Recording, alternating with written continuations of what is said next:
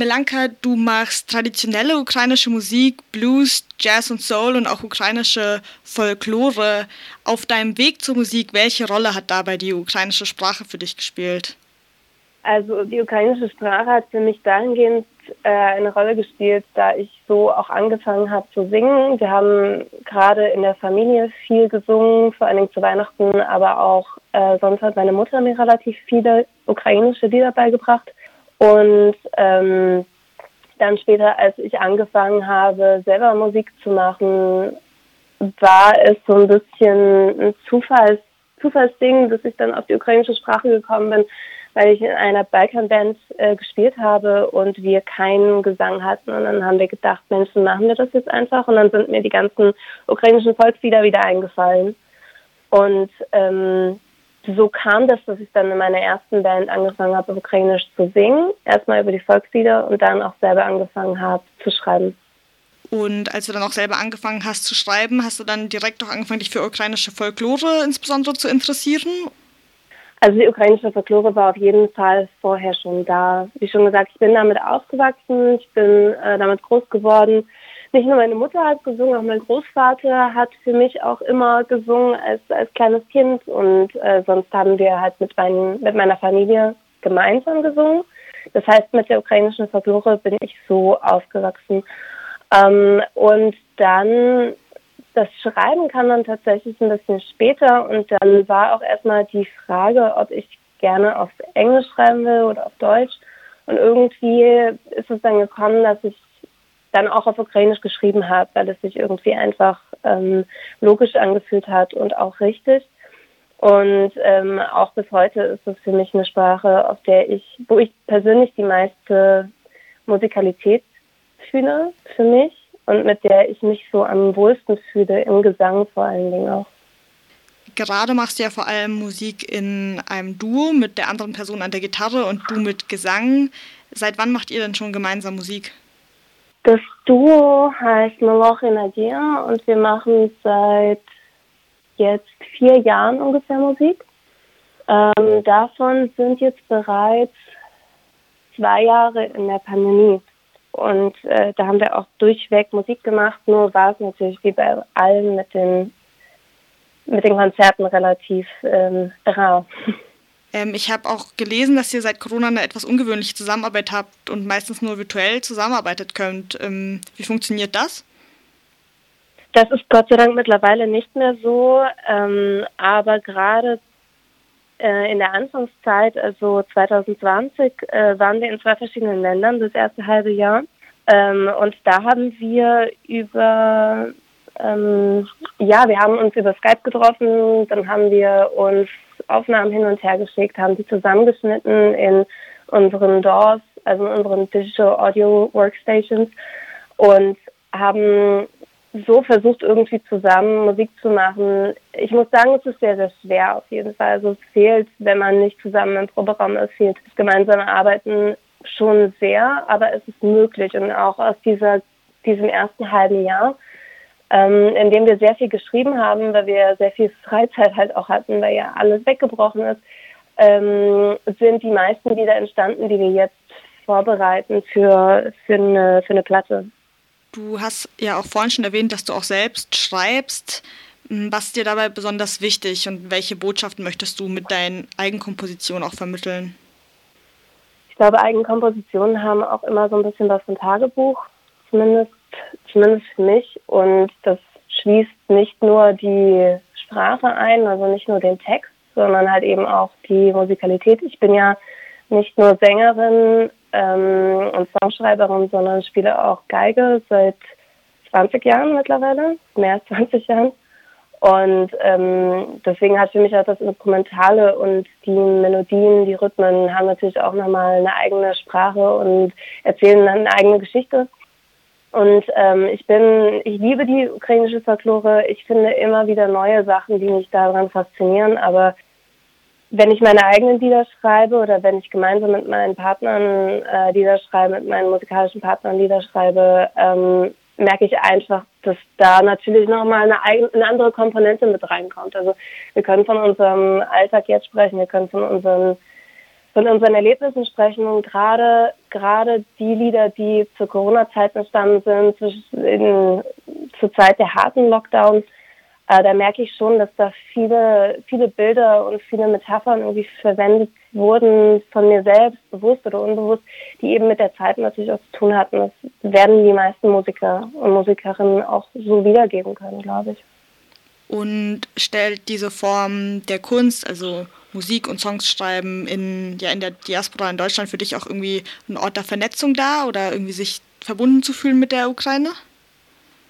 Auf jeden Fall. Ich habe eigentlich, solange ich denken kann, immer so ein Gefühl von so einer leichten Heimatlosigkeit, von so einem Zwiespalt, ähm, weil ich naja, in der Ukraine bin ich eindeutig die Deutsche und in Deutschland ähm, habe ich manchmal auch so das Gefühl, dass ich nicht, dass ich mich persönlich nicht, nicht wirklich hier fühle. Und noch eine zusätzliche Sprache zu haben, die ich ja auch, also Ukrainisch war meine erste Sprache, ich habe dann Deutsch gelernt, obwohl ich in Deutschland geboren wurde.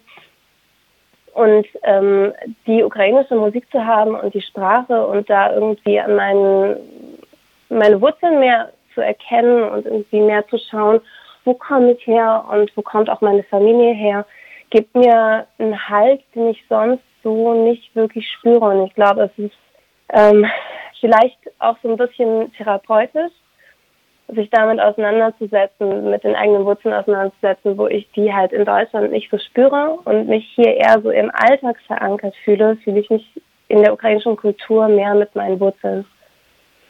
Wir haben ja auch schon mal darüber gesprochen, dass die Ukraine in der deutschen Sichtweise sehr häufig reduziert wird auf politische Konflikte und eher so im Zusammenhang mit, ja, mit Russland ähm, betrachtet wird. Wie bewertest du das? Ich glaube, es ist wichtig, die Ukraine gerade jetzt in, diesem, in dieser Zeit auch politisch zu sehen und das auch als politisches Thema anzuerkennen. Ähm, wie ich weiß, aus, aus meiner Erfahrung, wurde die Ukraine halt sehr oft überhaupt nicht wahrgenommen. Ähm, gerade vor dem Maidan ähm, und äh, vor dem Krieg in der Ostukraine, vor der Annexion der Krim, war die Ukraine im allgemeinen Wissen nicht unbedingt verankert.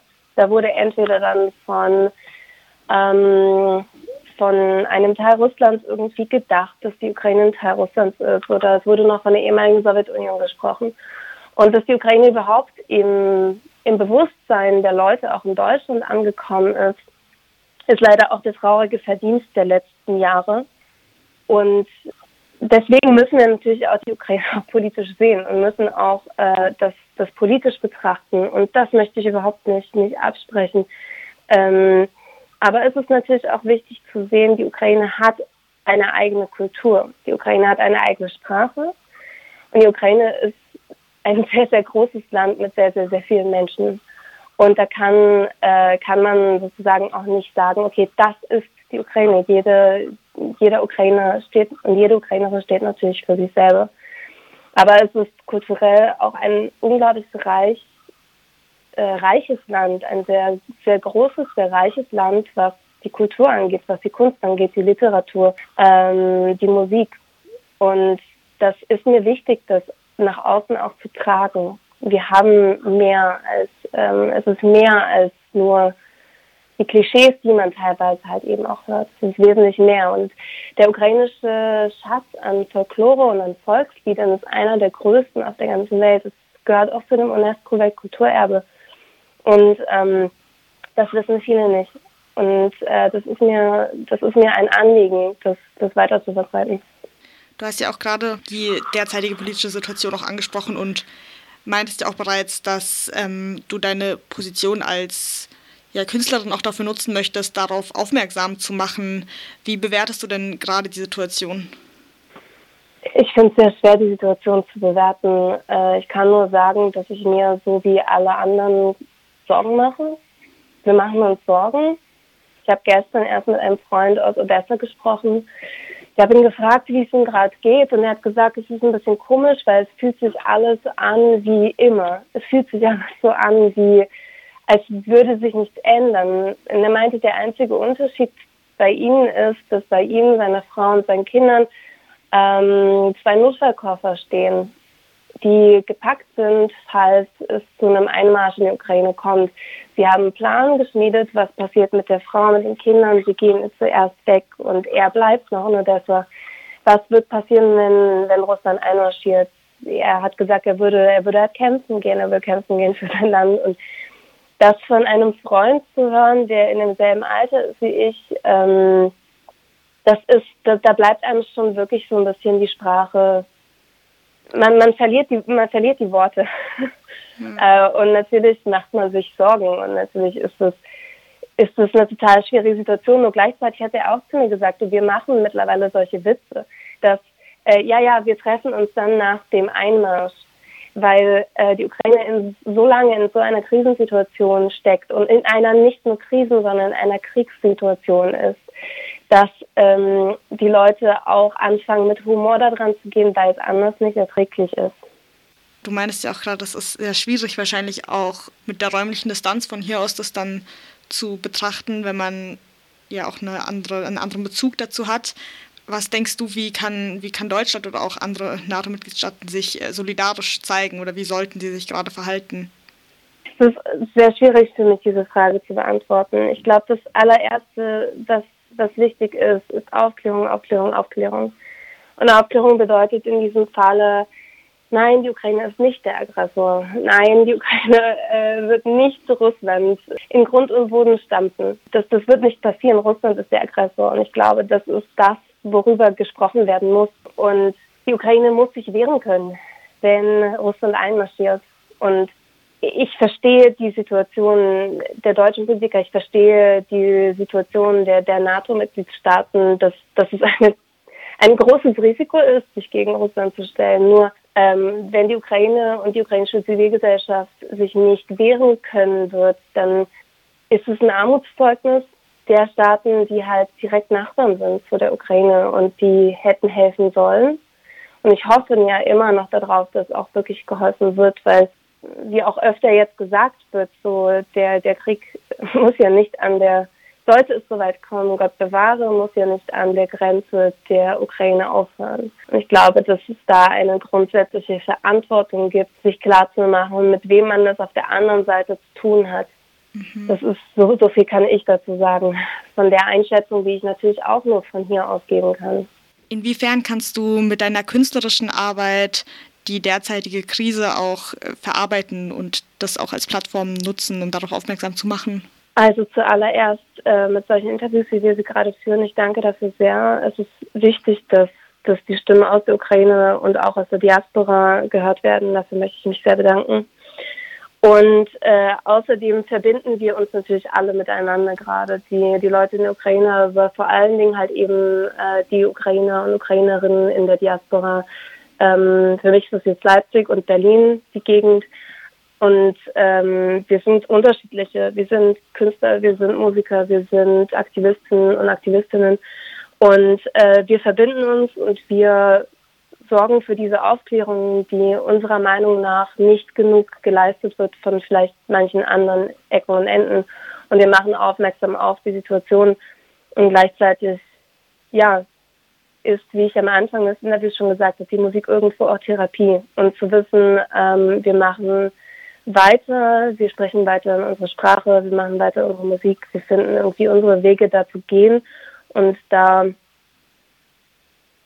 so traurig es auch klingt, aber vielleicht auch was Gutes aus der Situation zu nehmen, indem wir uns vernetzen und indem wir, indem wir weiter Kunst schaffen. Ich glaube, das ist das Einzige und das Beste, was wir zurzeit machen können. Gerade die, die wir nicht in der Ukraine sind, sondern in der Wartestellung im Ausland sitzen.